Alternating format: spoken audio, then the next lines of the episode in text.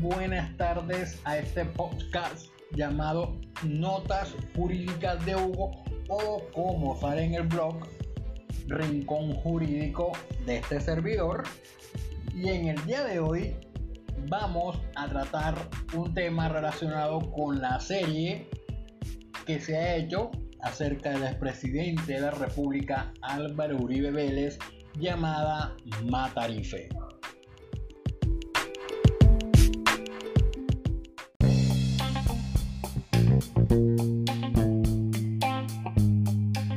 Acerca de este punto quiero tocar algo relacionado con lo que la serie dijo en el primer capítulo en contra del expresidente de la República Álvaro Uribe Vélez y un fallo de tutela del 2018.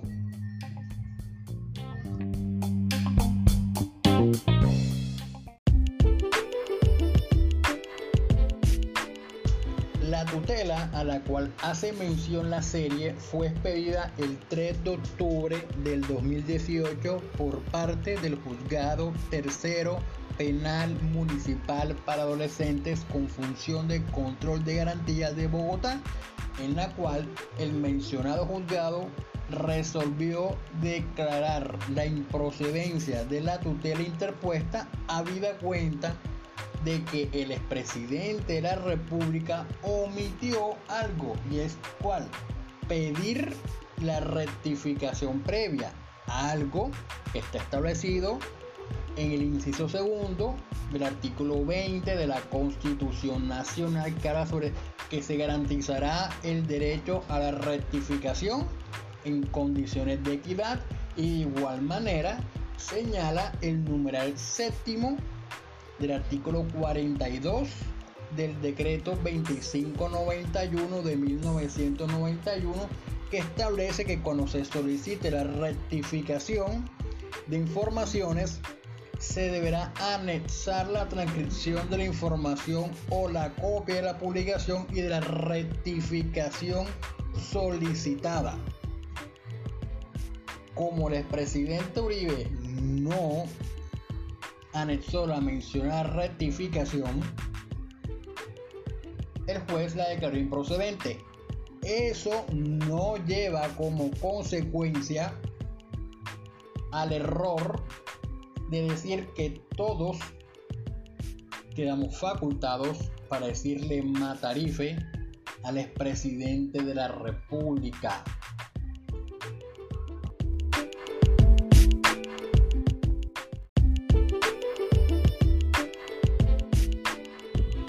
Lo anterior tiene que ver con lo establecido en la misma Constitución Nacional en el artículo 29 que trata acerca del debido proceso y en el inciso tercero trata la presunción de inocencia, en el cual textualmente dice toda persona se presume inocente mientras no se le haya declarado judicialmente culpable. Es decir, actualmente no existe una sentencia judicial por parte de un juzgado penal o por parte de la Corte Suprema que haya declarado penalmente responsable al expresidente de la República por haber cometido X o Y delito. Por lo tanto, para concluir este podcast, son dos las conclusiones. Una es un error decir que el juez autorizó a todo el mundo a decirle matarife al expresidente, porque eso no lo dice el fallo de tutela. Y dos,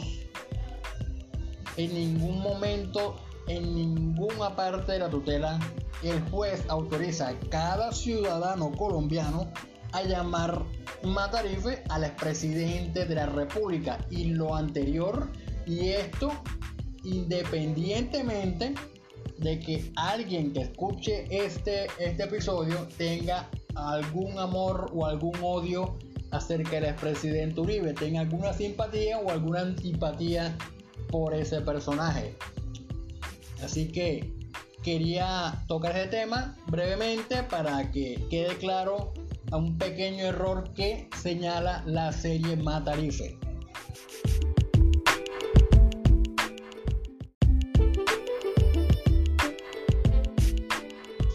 Y antes de dar por finalizado este nuevo episodio, dos recomendaciones. Uno, que ingresen a la página de internet osadiajurídica.com, que es una revista que están emprendiendo unos buenos profesionales del derecho donde tocan temas de actualidad llenas de contenido jurídico relevante. Así que ingresen, lean los artículos, que es un proyecto que está, está empezando. Y la segunda recomendación es que sigan en Facebook al doctor Alejandro Fistimoji de la Torre, que es un abogado especialista en temas de tránsito y que no solo no toca temas de tránsito, sino que también toca puntos álgidos del derecho y que hace unas buenas recomendaciones en torno a este mundo del derecho como tal. Así que esas dos recomendaciones antes de que finalice este nuevo episodio.